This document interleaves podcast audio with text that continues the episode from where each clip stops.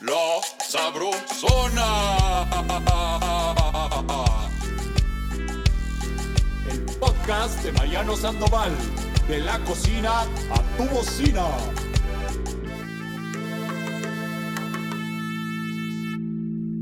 En el Olimpo de la gastronomía mexicana existe una poderosa diosa que con su preparación ritual, su inigualable sabor y su extraordinaria jugosidad le devuelve la vida a todo aquel que la prueba.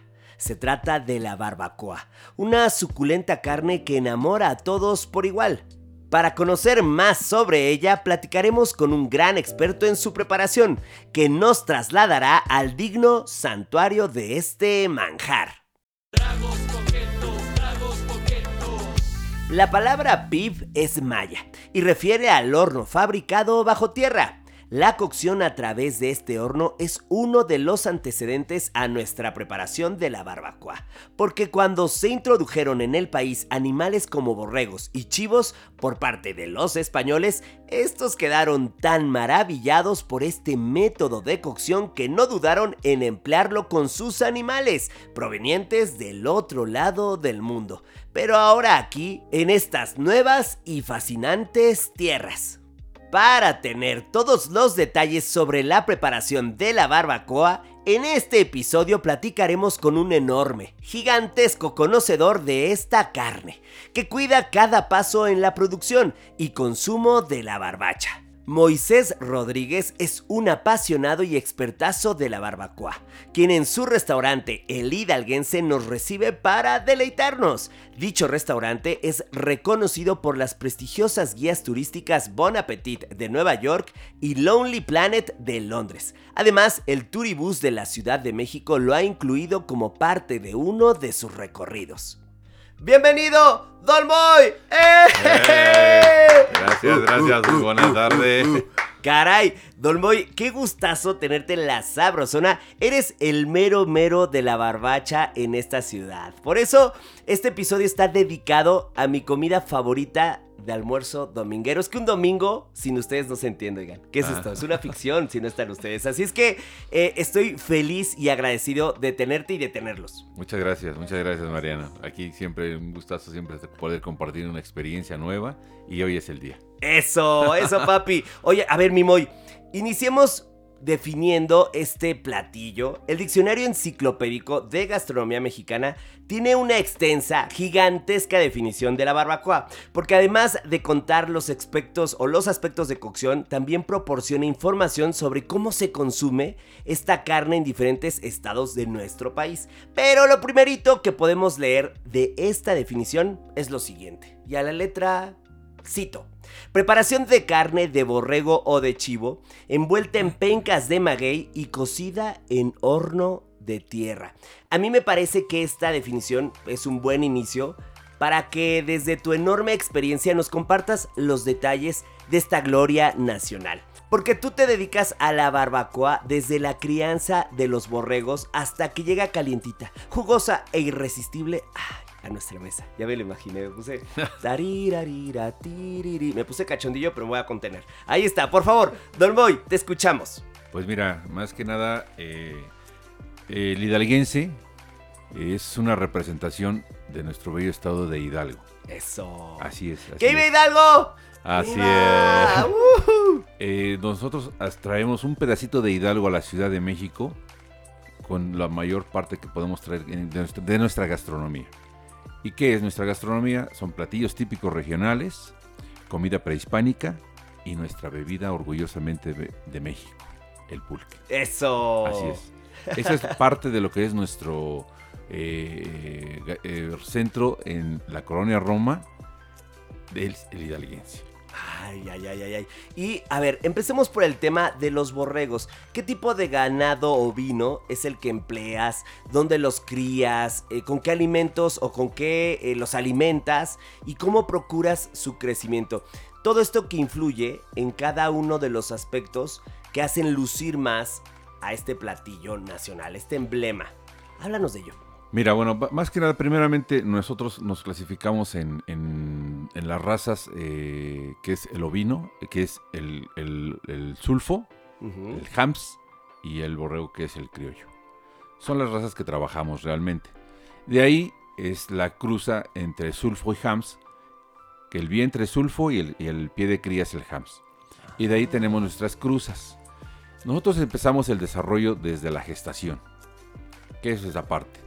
Nosotros procuramos tener pie de cría, que es este, la hembra, y el pie de cría, que es el semental.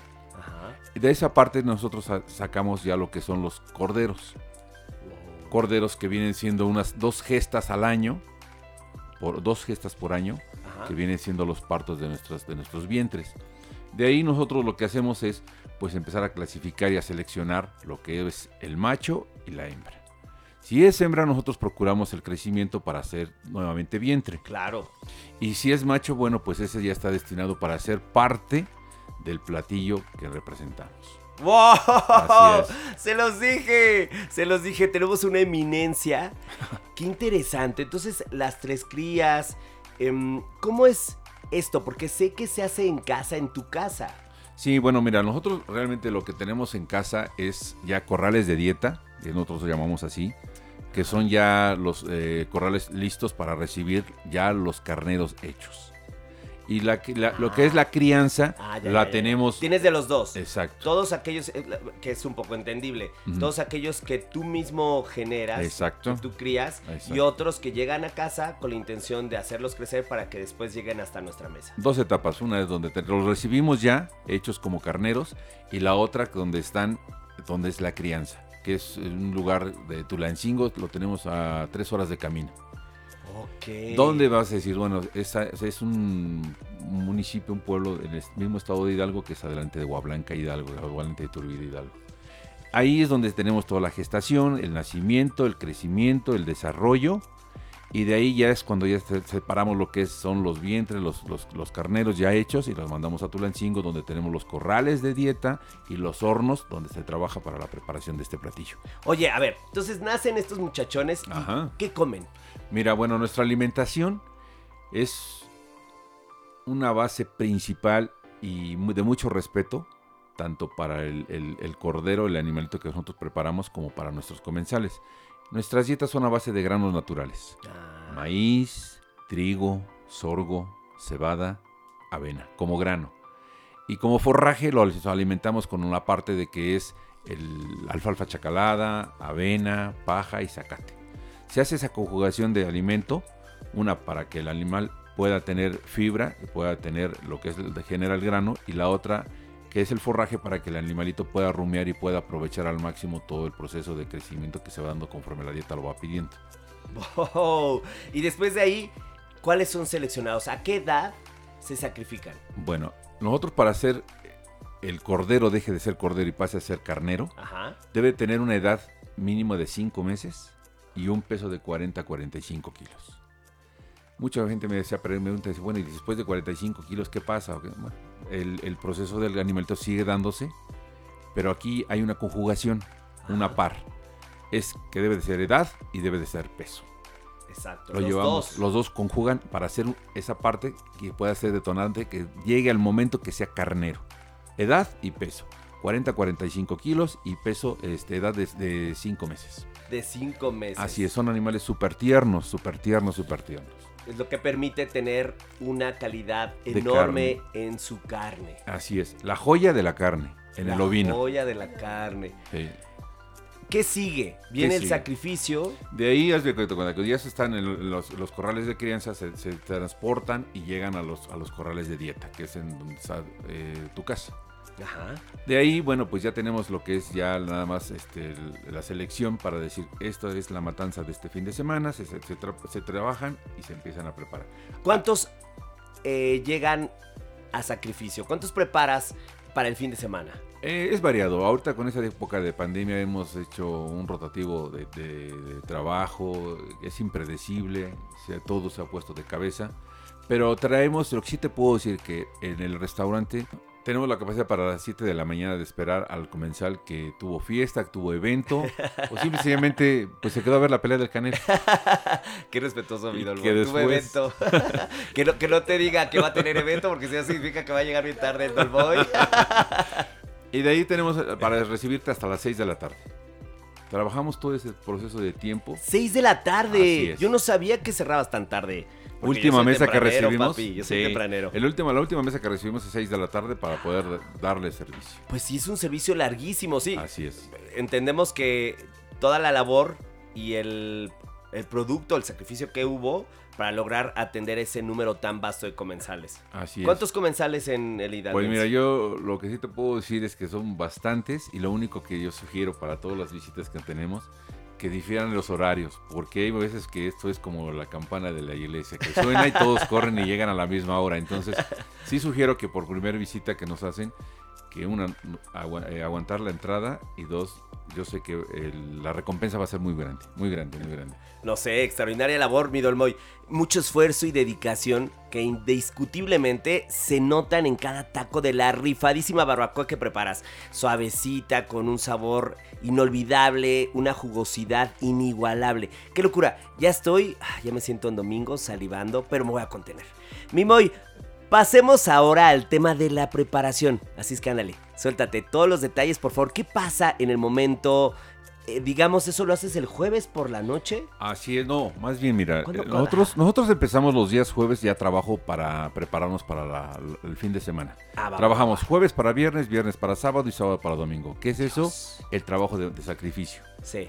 Nosotros, nuestro- nuestra parte esencial de respeto a nuestro trabajo con los animales es- es, es, un poco delicado para mí, siempre ha sido un tema muy, muy, muy, muy delicado porque eh, generamos vida y quitamos, pero es parte de la cadena alimenticia. Sin duda. Con todo respeto lo hacemos, con, toda con todo el profesionalismo que hay para darle el trabajo de degüello a nuestros animalitos. Entiendo. Esa es la parte esencial. De ahí después, bueno, ya empieza el proceso de, de- de- de lavado, el, el- el escurrimiento del canal y empezamos con el, el- también el trabajo de, de- de- de- de destazar el, el canal, que son, nosotros hacemos, eh, nuestro trabajo son nueve piezas que obtenemos de un canal ya trabajado, que son dos piernas, Exacto. dos espaldillas, Ajá. dos costillas, un cuello y un espinazo. Eso es de cada animal, es lo que se obtiene. Exactamente, exactamente. Sigue, Entonces, sigue, que estamos enloquecidos. Ok, entonces esa parte después de ahí, bueno, pues ya empezamos a lo que es el trabajo de hornos. Ajá. Y déjame tocarte el tema de lo que son nuestros hornos. Por favor, porque Sí. es una belleza. Mira, nuestros hornos están armados, en primer lugar, con eh, piedra volcánica y tabique recocido rojo. Se arma el, el- el cilindro. Antes, no, a los años atrás, nosotros trabajábamos en hoyos. Sí. Comúnmente este platillo viene- trasciende y nace de esa parte, Sí. que es bajo tierra, Ajá. a ras de piso.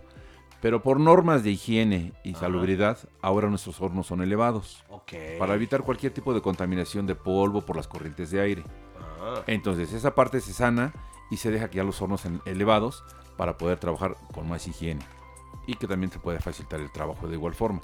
De ahí después eh, hay un proceso de, de calentamiento de, de los hornos que es con una madera que nosotros damos un reposo bajo sombra al secado natural de 5 años. Eso, Don Moy. Así es. Y mucha gente dice, oye, ¿a poco sí? Digo, bueno, pues hay que ver algunos programas por ahí grabados que, que nos los permiten constatar. Claro sí. que sí. Entonces, esa madera es una madera dura. Una madera que es un encino. Es un encino que es una madera dura, maciza, que me permite dar el- el- la temperatura a los hornos que necesitamos.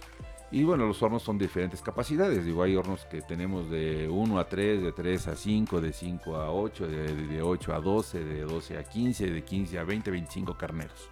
O sea, es el, el volumen de trabajo que tenemos por horno. ¿En un horno cocinas 25? Sí, el máximo. ¡Wow! El máximo, el máximo. Son hornos muy grandes que trabajamos para dar el trabajo de, de cada fin de semana que se va seleccionando, se va trabajando y se va requiriendo conforme va demandando las entradas de quincenas, finales de quincenas, medidas de quincenas, eh, eventos que pueda haber que pues, también para poder calcular que la gente vaya a llegar. O sea, ya los años que tenemos nos van dando esa experiencia. ¿Cuántos años, Don Moy? Presume, ándale. Pues mira, fíjate que aquí, gracias a Dios, hemos sobrevivido ante muchas adversidades, muchos sé. compromisos y orgullosamente te puedo decir que tenemos ya 35 años aquí en la ¿Qué? colonia Roma. Escuché bien, 35 años, Sabro Livers, es una locura, es un patrón, es un verdadero patrón. Muy bien, entonces llega el horno, ya nos platicaste de la piedra, también del ladrillo, de la leña, y ¿qué sigue? ¿Qué sigue? Ahí te va. Bueno, la parte igual que es esencial de este platillo es, la, ma- es el maguey. Es una planta prodigiosa, eh, es una bendición esta planta. Nosotros en específico lo que trabajamos son dos plantas, el manso y el mestizo. Bien. Eh, son agaves pulqueros, Ujú. 100%, pero específicamente esa planta es la que yo eh, trabajo para poder realizar mis platillos. Y lo defines en cuanto al sabor que resulta. ¿Cómo eliges esas variedades? Bueno, mira, estas variedades son, es la madurez que alcanza la planta que mínimo debe de tener 6, 7 años de vida para yo poderlo llevar a un platillo como el que trabajamos. Y el- lo relevante es de que esta planta, bueno, pues también eh, se está yendo a la escasez. Entonces, nosotros tenemos allá un programa que visitamos al campesino y le digo, mira, este es tu terreno, yo te traigo planta, te traigo maguey, tú la cuidas porque es imposible que tú puedas estar teniendo a alguien que te la cuide de a, de a diario. No, claro. Entonces esa planta la va manteniendo, la va cuidando. Y le digo, y el beneficio que tienes es que cuando está en las condiciones que yo necesito, tú me vendes la penca, tú me vas a poder vender el gusano de maguey, el Ujú. chinicuil y, este, y la penca. Entonces esa parte, esa parte es la que nosotros Sí. hacemos para Es poder replantar, replantar, replantar y motivar a la gente que al, al futuro pueda tener un beneficio. Entonces la magia de este platillo es que también la penca es prodigiosa y te puedo decir que el 50% de este platillo, el 50% lo tengo definido plenamente, que es la alimentación, Ajá. que es a base de granos naturales Sí. Sana completa y totalmente para que nos dé el beneficio del, del acabado de la, de la pieza en general, que a, ti te, que a ti te agrade, que puede ser la pierna como maciza, o la espaldilla con un poco de grasa, Ah, o la costillita, o la costillita que es una parte ya un poquito más de grasa, que es la, la parte más grasosita, pero que también mucha gente la pelea, la más rica, o sea, de verdad, bueno. Pero de ahí es donde nosotros nos derivamos, a que el co- el- la, la conjugación de todas estas materias primas, que es mm, alimento, penca, horno, madera, nos da el resultado final del platillo. Esa es la damos. suma ganadora, mi Dolmoy. Después es. de tan solo más de tres décadas, la fórmula exitosa de Dolmoy y familia es centrarse y lograr hilar de manera artesanal cada uno de estos elementos. Palabra prodigiosa que acabas de hacer mención tú. Nuestro trabajo conserva el 100% artesanal y bueno, pues la tradicional que tenemos de, ha- de hacer 100%. Oh. 100%. Entonces por eso es que logramos que esta carne no te sepa animal. Perdón, pero así debe de ser. O sea, esta carne sabe, ¿A qué sabe? esta carne te va a saber a la jugosidad, Ajá. te vas a ver la suavidad y a una mantequilla que se te va a deshacer en la boca. Y, y sabe, toma un tono ahumado. Lo puedes describir como después de saber frente a quiénes estamos parados, ¿a qué sabe una buena barbacoa? ¿Cuáles son los, los dejos que debemos de detectar de manera protagónica? Mira, eh, esta parte, tú debes de, de- de- primeramente debes de ver eh, la calidad de la carne, el color, número uno. Dos, al momento que tú te la llevas a tu paladar, la suavidad con la que se va a desplazar en tu paladar y el sabor que te va a explotar y es una maravilla porque esta carne debe de saberte, no animal, vuelvo a repetirte, porque hay carnes que se trabajan y, y te sabe, o sea, que dices, ay, ¿qué me estoy comiendo? O sea, ¿qué es Claro. esto? Entonces, es, es una nobleza este sabor que nosotros alcanzamos por las condiciones de trabajo que tiene. Ah, Me queda clarísimo.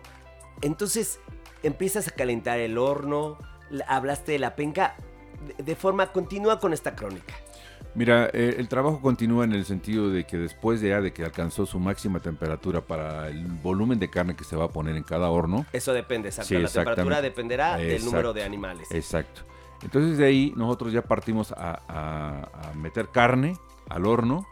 Ah, pero a ver, ahí cuéntanos, en el horno, ¿qué hay primero? ¿Qué Ah, sigue? ok. ¿Me cachas? Por- para imaginarnos todavía más. Bueno, mira, después de ahí, antes de eso, este, ya que se calentó el horno, viene el caso. Es uff. Es viene el caso para lo de es- para el, el consomé, para el jugo de carne de lo, lo que es el consomé conocido. ¿Y qué lleva el consomé? Bueno, pues el consomé es arroz, garbanzo, A ver, permíteme, dijiste consomé. El jugo de carne. ¡Oh! ¡Consomé! ¡Vamos el consomé! No, no, no. Sí, eh, Ajá. te digo, se, se arma En el caso, entonces está arroz, arroz, garbanzo, garbanzo, ¿Qué más? Este, se le va- ponen un poquito de, de chiles moras enteros para que Oh. veas a tomar un poquito de sabor. Sí. Este, un poco de pasote y su ajo. Y su ajo. Eso. eso Cebolla y cebolla. Esa es tu receta. Así es. ¡Oh, qué Y delicia! de ahí no hay más que esperar a que eh, el horno, cuando ya se está metiendo la carne y se cierra, bueno, ven- venga, empieza la, la vaporización Ajá. y entonces después en el resultado, cuando empieza ya la temperatura, empiezan a soltarse los jugos de toda la carne. Oh, y ese viene siendo mío. ya el verdadero consomé, el jugo de carne únicamente. El jugo de carne, como tú lo haces llamar de manera eh, más técnica. Entonces, eh, colocas este caso con cada uno de los ingredientes, después vienen las pencas, en donde se encuentra dentro el animal. Así es. ¿Hay un acomodo especial? Pues el acomodo es nada más, eh, viene por capas la carne, se va tirando por capas, se va tirando por capas, se va tirando por... Y cada capa se le va salando. Es lo único que se le pone. Mucha gente me dice, oye, ¿utilizas algún... ¿Cómo la maceras? ¿Con sal? Pero no, no, no, dice, oye, eso no es macerar. No, sí, pero para, para mí, mi trabajo, sí. No, nece- no requiero de re- recetas, no necesito sazonadores, no requiero... eh, ¡Qué maravilla! Bueno, pues es que, ¿para qué si tienes todos estos elementos y esta vida y crianza, alimentación que le diste al animal? Fíjate que este platillo en la Ciudad de México y en muchas partes de la República es muy solicitado, muy socorrido por los fines de semana, pero realmente para mí, bueno, muy respetuosamente te puedo decir que cada quien hace un mercado claro. y cada quien logra un estatus en, en- en sus platillos y en sus comidas. Pero aquí en casa lo que nosotros hacemos es eh, darle respeto a la crianza, a nuestros animalitos, y también darle respeto al comensal que nos visita Sin con la duda. condición de darle la garantía de que nos está- estamos comiendo y que de ahí lo que comen es una grasa sí, pero es una grasa a base de, de granos naturales. No es una grasa a base de eh, químicos o acelerantes de crecimiento o que buscas que como se dice que el pollo nació ayer y hoy te lo estás comiendo. O Claro, sea, claro, claro. uf, no, no, no, entonces, eh, créeme que el día que nos visites y descubres ese sabor, no, no, no, no, no, no, no, no, lo, no lo imaginas ahorita cuando tú lo estás disfrutando ya en la mesa. Regresemos a tu agenda familiar. Eh, ¿Trabajan un día previo? ¿Sí? ¿Empiezan a calentar los hornos? Así ¿A es. qué hora? Los hornos normalmente empiezan a las 7 de la mañana. A las 7 de la mañana 7 de la mañana se empiezan a calentar a los calentar. hornos. ¿En qué momento meten la Y carne? eh, la carne se empieza a meter en un promedio 12 del día. 12 del día. Sí. Y ya el promedio de, promedio de tiempo de cocción que se le dan a los hornos son, dependiendo del volumen de carne, repito, viene siendo entre 14 y 16 horas. Oh, 14, 16 horas. Una cocción larga. Sí, Paciencia. así es. Hay algunos empresarios, expertos en este tema, que dedican toda la noche. Tú has decidido, me imagino, por tu misma vida familiar, hacerlo durante el día. Pues más que nada deja de lo familiar porque la parte que... Ah, no, No, porque se sí. extiende hasta la noche, sí, ¿verdad? así es. Yo pensé que, que- que tenían días ustedes de 72 No. horas. no, más que nada es porque Claro, el, claro, el- claro. el proceso de preparación es en Tulancingo.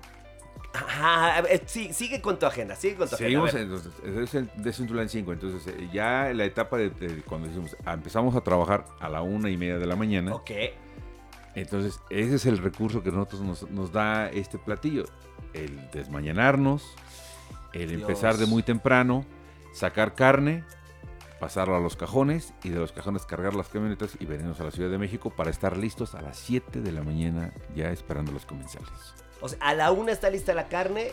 ¿Cuánto se tardan en acomodarla en las Pues camionetas? ponle hora y media más o menos, hora tres cuartos. Hora tres cuartos ya está toda la familia Lista. lista. ¿Salen de qué hora de tu casa? Eh, 3 de la mañana, 3, tres y media. Tarde, 3 y media. 3, ¿A- 3 y ¿A media. qué hora llegan a la Roma, que es en donde está el hidalguense? Pues estamos llegando al cuarto para las 5, 5 de la mañana.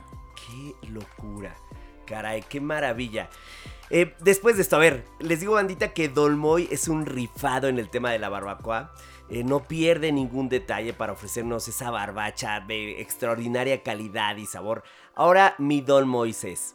Llegamos al glorioso momento de estar frente a esta diosa de la gastronomía mexicana en la mesa. Cuéntanos cómo es la textura, la consistencia de cada parte de la barbacoa, que es importante. Ya nos dijeron los meros, meros patrones que su pieza favorita es la costilla porque es la que tiene grasa. Por ello, de forma química entendemos que es la más jugosa, la que tiene mayor explosión de sabor. Pero ahora entendamos, eh, platiquémosle a los sabrolivers sobre cada parte y algunas características de ella. Mira, eh, todos los paladares son diferentes. Aquí lo que te puedo decir es que todas las piezas que nosotros trabajamos, que son eh, nueve piezas, todas tienen un sabor excepcional y, y de cada pieza. Si tú buscas una carne magra, te ofrezco la pierna o te ofrezco el lomo. Eso. Si tú ofreces, si tú me pides una carne que no se entrega, porque me hay clientes que me dicen, quiero grasosita, pero también que lleve masicita. Entonces ya le ponemos una espaldilla. o- O el Espaldilla. espinazo. Ok, o el espinazo. Y si me dice, quiero un poco más de sabor, pero quiero que morder esa parte que me gusta, le ofrezco el cuello. Ah, Y hay quien me dice, ¿sabe qué? Yo quiero que me pongas grasita, costilla. No hay otra pierna. Esa es la costilla. Yo soy de ese club. Team Costilla, que venga la grasa a nosotros porque sabemos, porque se me enseñó, eso se me enseñó eh, allá en el colegio de gastronomía cuando estudié esta carrera, que la grasa significa sabor. Así, Y nos inunda y nos llena y nos da vida. así es. Oye, así es. tanto trabajo durante la semana vendiendo el tamal como para no disfrutar de mi costilla, de mi dolmol, pues no, obviamente me la Sí, sí. merezco. Mención aparte, y me pongo de pie, no lo notan porque mido 1.40, pero mención aparte merece la pancita. Ay, aplausos, por favor. No, hombre. No, es que su pancita no, no, no, no, no se puede perdonar. Por favor, para que nos quede bien claro, ¿de qué estamos hablando? ¿Cómo se da esa preparación? Cuando decimos, hey, dame dos de pancita, mi don Moy, ándale. ¿Qué es lo que encontramos ahí? Pues mira, ahí vas a encontrar una magia, ¿eh? Créeme de verdad. ¡Eso! créeme, créeme de verdad. Dos preparaciones. Ajá, La blanca comúnmente se conoce o como verde y la roja. eso. Dos. Es la, la primera te la platico. La primera va armada, que es la blanca, Ajá. va armada con un poco de este cebolla, le ponemos un poquito de epazote Ajá. y le controlamos un poquito el chile pequín, que es un chile muy muy agresivo, pero ya en la preparación y en la cocción se hace una nobleza que hay que agregarle todavía salsa a ese taco para poderlo saborear un poco más. Lo domas a través de la es, cocción. Así es. Y la- el, el rojo, que es bien armado, que se prepara con chile guajillo, un poquito de ajo, un poquito de sal igual, y listo. Pero toman un sabor excepcional porque la cocción entra en la magia con el conjunto de la penca y la carne, y es una maravilla. ¿Y qué parte es exactamente? Todo el tripaje. Todo el tripaje. todo el tripaje. En Eso sí le- es la bolsa de la panza y se rellena con todo el tripaje. Wow. Y ahí está. Se cuece con el resto. Así es. Entra así al mismo pachangón. Así es, así es. Pero a ver, este episodio de la sabrosona va a tomar un tono romántico. Porque aquí mi Boy viene con la patrona, oiga. ¿no? Con la patrona. Como debe ser, exactamente. Por favor, cuéntanos en qué momento se llenó tu vida de esa fuerza de la barbacoa y cómo impactó en tu vida amorosa y ahora familiar. Pues mira, más que nada, bueno, siempre trasciende todo esto desde a partir del colegio. Ah, a ver, a ver. Sí, el bachillerato, ahí nosotros nos conocimos. Este. ¿Quiénes se conocieron? Aquí doña Norma fue la que me flechó. Eso. Me anduvo rogando y yo dije, bueno, pues a ver, a ver. Norma y Dolmoy se conocen en la chaviza total Así es. en la preparatoria. Así es, así es. ¿Tu familia se dedicaba, mi Dolmoy, a la barbacoa previamente? No. No. ¿La tuya, Norma? La tuya sí. Sí. ¡Ay, allá, Ah. mi Dolmoy! Saliste bien listo, ¿eh? Saliste bien listo. Te llevaste toda la el expertise de la Ah, barbacoa. Ah, así entonces la familia de Norma Así es. fue quien ya tenía esta experiencia y a través de ese noviazgo, ¿qué, qué pasó? ¿Se conocieron, se enamoraron, se casaron y ya casados decidieron desde el noviazgo? Ándale. Fíjate que realmente esta receta es familiar y fa- por parte de mi esposa. Mi suegro, que es José Francisco Adán, y mi suegra, que es María eh, Cárdenas, eh, un matrimonio excepcional, ejemplar, mm, siete hermanos, eh, siete nueras, siete, siete matrimonios de hijos, ya nietos. Entonces, la verdad, ese, fíjate que la inquietud que a mí me nació fue con mi suegro. Ahí empezó y fuimos y me le dije, oiga, hay manera, hay forma. Y me dijo, pues a ver, vente Y cuando... ¿Cuántos, lleva- ¿Cuántos meses llevabas con la norma cuando dijiste, a ver, voy a ver? No, ya, ya llevamos años. Fíjate que... Años de novios. Sí, años de novios, nos llevamos seis años y medio de novios. fíjate. Ay, un noviazgo bien largo y bien estructurado como Sí. mi Dolmoy y como mi Doña Norma. Y pues te Ah. voy a decir rápidamente que esto, este negocio empezó antes de que nos casáramos. Antes de que nos Ah, estos son casáramos. visionarios, con razón Sí. tienen ese imperio, oigan, qué bárbaros. Y pues de ahí trasciende la oportunidad por parte de mi suegro. Este, adopto el- el- la receta, a- adoptamos los, los encantos de este platillo y hasta ahora a la fecha digo, bueno, pues estamos aquí, seguimos aquí y, y, y, pues digo, la verdad sí, yo una vez le dije a mi suegro, le digo, ¿sabe qué suegro? Yo creo que aquí este, vine a ser ya mi profesional. Ah, Y pues gracias a Dios ahí estamos. Orgullosamente Ok. te puedo decir que hemos dignificado nuestra, en, en nuestro estado la gastronomía de este rango. Eh, dignamente te puedo decir que también en el hidalguense vas a encontrar la bebida de México. La bebida de México abarca muchas cosas. Una, fue el desprestigio de cuando entra, Sí. entra la cerveza a, a nuestro país. Después de ser bebida de reyes, fue bebida de gente de campo, gente que no tenía el potencial para poderse comprar una botella de vino o una cerveza. Ahora en el hidalguense te- hacemos que la gente que nos busca, que nos quiere encontrar, hacemos que nosotros que conozcan realmente la esencia de la bebida de México. Así Condiciones para hacer una bebida de México, porque si no comúnmente se queda como un pulque o un curado. Hasta ahí. Pero yo te voy a decir rápidamente que los, ¿qué, es, ¿qué es la bebida de México? Condiciones para ser catalogada una bebida de México. Limpio, sano, no comercializado, no oloroso, no grueso y no baboso. Con una que me falle es un curado o un pulque nada más. Eso. Y si lo quieres descubrir, tienes que venir al hidalguense aquí con nosotros. Eso. Oye, mi Dolmoy, pero te adelantaste, papi. Vamos con la comedia romántica. Ah. A ver, entonces a los tres años tú decides pedirle a tu suegro, una institución sin duda me imagino, Sí, sí. en todos los términos, que por favor te permita ser su aprendiz. Sí. su- ¿Cuánto eh, tiempo te preparó mi Dolmoy?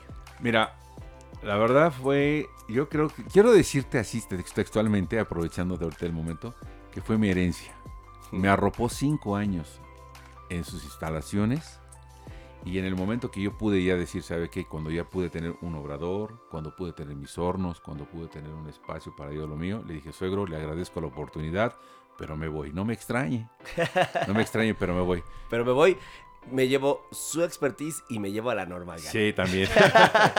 y fueron cinco años que me estuvo ahí. este, Una universidad, Sí, estuviste en la carrera que Sí. tu suegro tan generosamente te brindó. Y, Y de ahí te fuiste a tu propio negocio. Así es, así es. Empezamos aquí en la Roma. eh, A, a ver, a eso. Entonces, pero tú no estabas acá en la Roma, papi. No, sí. No, pero me refiero, tú no vivías en la Roma. No, no, no, Exacto, no. ustedes vivían en Hidalgo. Sí, sí, Entonces, estando en Hidalgo, ¿qué dijiste? No, me voy a ir a una zona bien fresa. No, fíjate, no, no tanto así. Fíjate que cuando le dije a mi suegro, le digo, le digo, oiga, le digo, ¿y, y cómo, cómo ve, a dónde, nos, dónde me aconseja acomodarme en la Ciudad de México? Y me dice, yo una vez fui a División del Norte y me equivoqué en una calle y pasé por una calle y vi un mercado. Se te voy a llevar allá. El mercado de Medellín. Así es. Y entonces haz de cuenta que empezamos a llegar y Qué buscamos. listo, ese Y me dice mi suegro bala, ¿eh? le dice, aquí mira. Entonces, ahí nos dejó a Norma y a mí y empezamos a caminar Norma y yo. Empezamos a caminar historia. buscando, viendo a ver qué lugar, qué es donde se podía y encontramos un local de 3x3 que fue Campeche 155. Sí, perdón, 139, exacto, 139. Ajá. Y ahí empezamos, ahí empezamos con unas mesitas que Norma conserva unas fotos todavía de la que era ayer. Que antes, que antes, digo, realmente pues, no era la facilidad, la, la tecnología que hoy existe. Y este, y eran pues las fotitos del rollo que mandaba a revelar y que después ya no sabes dónde se quedaron esas fotos. y ahí empezamos, fíjate, empezamos con mucho trabajo ¿Hace cuántos años? hace 35 años. ¿Hace 35? Hace 35 años. Dios, ok. O sea, ahí empezó el hidalguense. Ahí empezó el hidalguense. Y ahora es este imperio, Y después este localote. Exactamente, exactamente. A los 10 años pues, pudimos hacer el traslado a los, al Campeche 155. Ah, de ahí O sea, te a unos metros. A unos, unos- metros. a unos De metros. Del 139 al 155. Y ahí hasta la actualidad. A Ahí ver. hasta la actualidad. Ahora platícame cómo fue, cómo está involucrada la familia, porque Chavisa, cuando vayan, o si ya han ido, porque es muy famoso mi Don Moy y el hidalguense, se van a dar cuenta que toda la familia, desde que llegas, es parte de este recinto. Eh, tus sobrinos, tus hijos, ¿cómo, ¿cómo está dividida la familia? ¿Cómo se entrega esta labor? Pues mira, la verdad es un apoyo familiar con, total y completamente. Eh, están los hijos, hay, hay sobrinos. ¿Cuántos hijos tienen? Tres, tres, tres hijas, tres hijas. Tres tenemos. hijas. Tres ah, hijas. sí, tres hijas. Sí, sí, sí, claro, claro. Son hijas. Y de ahí también tenemos el apoyo de sobrinos de mi parte y sobrinos de parte de Norma. Y la característica del hidalguense, te voy a decir, ¿eh? que todo el servicio que hay en el, en el hidalguense es de Tulancingo. Todos venimos de Tulancingo. Sí. Todos nos transportamos de Tulancingo a la Ciudad de México y regresamos. Y estamos, llegamos el viernes, nos regresamos el, viernes a Tulancingo. Llegamos el sábado, nos regresamos a Tulancingo el sábado. Llegamos el domingo y nos regresamos otra vez al domingo.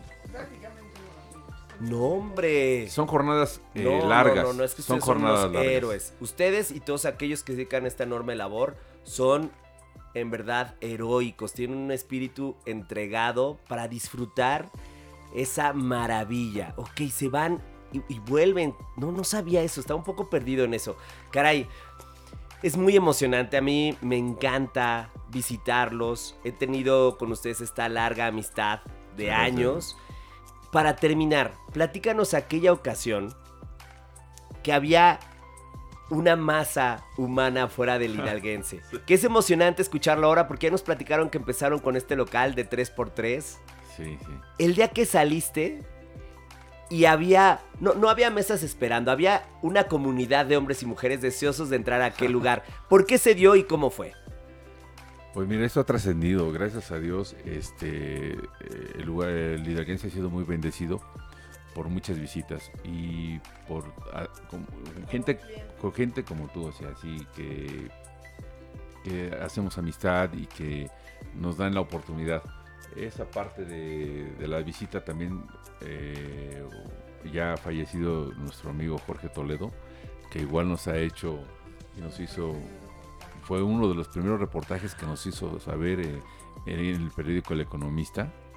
Y de ahí, de ahí ha venido la derrama de mucha gente, de mucha visita, medios de comunicación, eh, medios de difusión, periódicos, revistas. Y pues como tú lo, tú- como tú lo hiciste mencionar ahorita, o sea, eh, hemos estado publicados fuera de las fronteras de nuestro país y me orgullece mucho representar mi municipio que es Tulancingo, mi estado bellísimo que es Hidalgo y mi enorme país que es México. Esta parte, créeme que me enorgullece mucho porque entras en la sutileza y la sensibilidad del paladar de toda la gente que se quiere acercar y cuando tú logras esa parte de convencimiento, hombre, es una maravilla. Vale la pena todo el esfuerzo, todas las desveladas de fin de semana que tenemos, el que la gente, la- el comensal que llegue y te dice, ¿sabe qué, señor?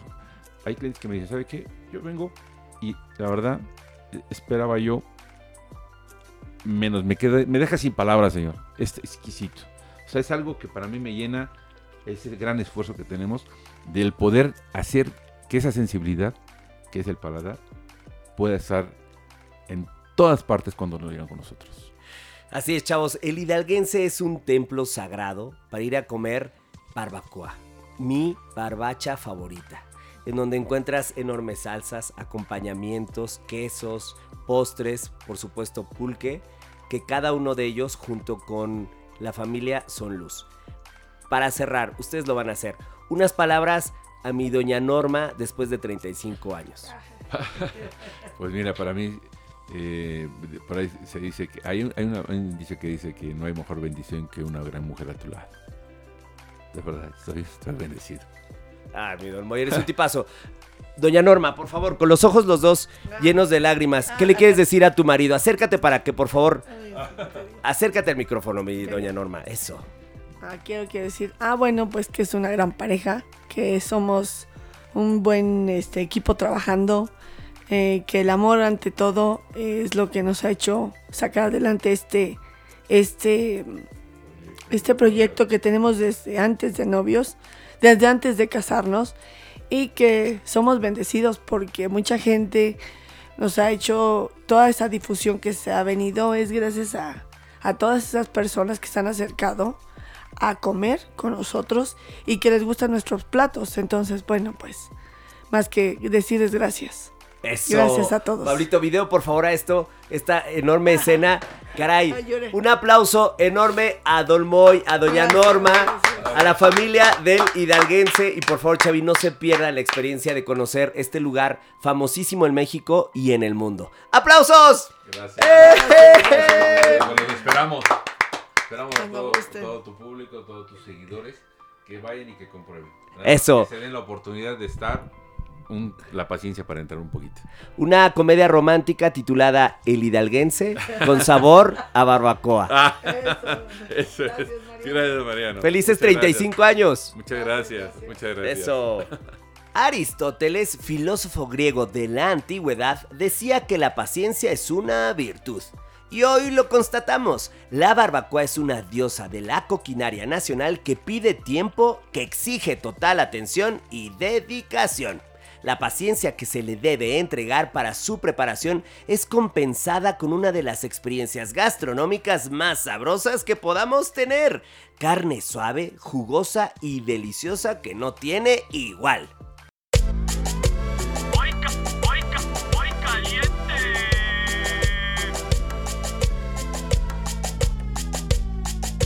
La Sabrosona presenta Flautas Borrachas de Barbacoa.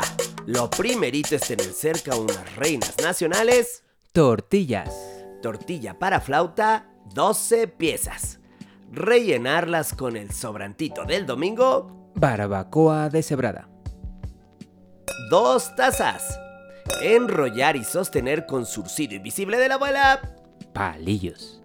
A continuación, freír en suficiente aceite caliente saliente del Infierno. Hasta tomar una textura crujiente y un bronceado muy especial. Retirar y escurrir sobre papel absorbente. Para la salsa, colocar a todo un batallón de este país en la licuadora, porque somos mexicanos. Chile pasillo. Asado desvenado y suavizado, 5 piezas. La doña de la cocina mexicana, Cebolla. asadita un cuarto de pieza. Chiquitito papá seductor. Ajo. Asado una pieza. Para brindar, Cerveza. oscura media taza. Clásico del desayuno, Jugo de naranja. media taza. Darle paso a la licuada, claro, que las aspas hagan su chamba. Después de ello colar y tonificar sazón. Ay, ay, ay, para el montaje. Servir quesos flautas y decorar con su crema, su queso fresco rallado, lechuga fileteada y acompañar con salsa borracha al gusto. Nada con exceso. Todo con medida. Y esto fue. La Sabrosona. De la cocina a tu bocina.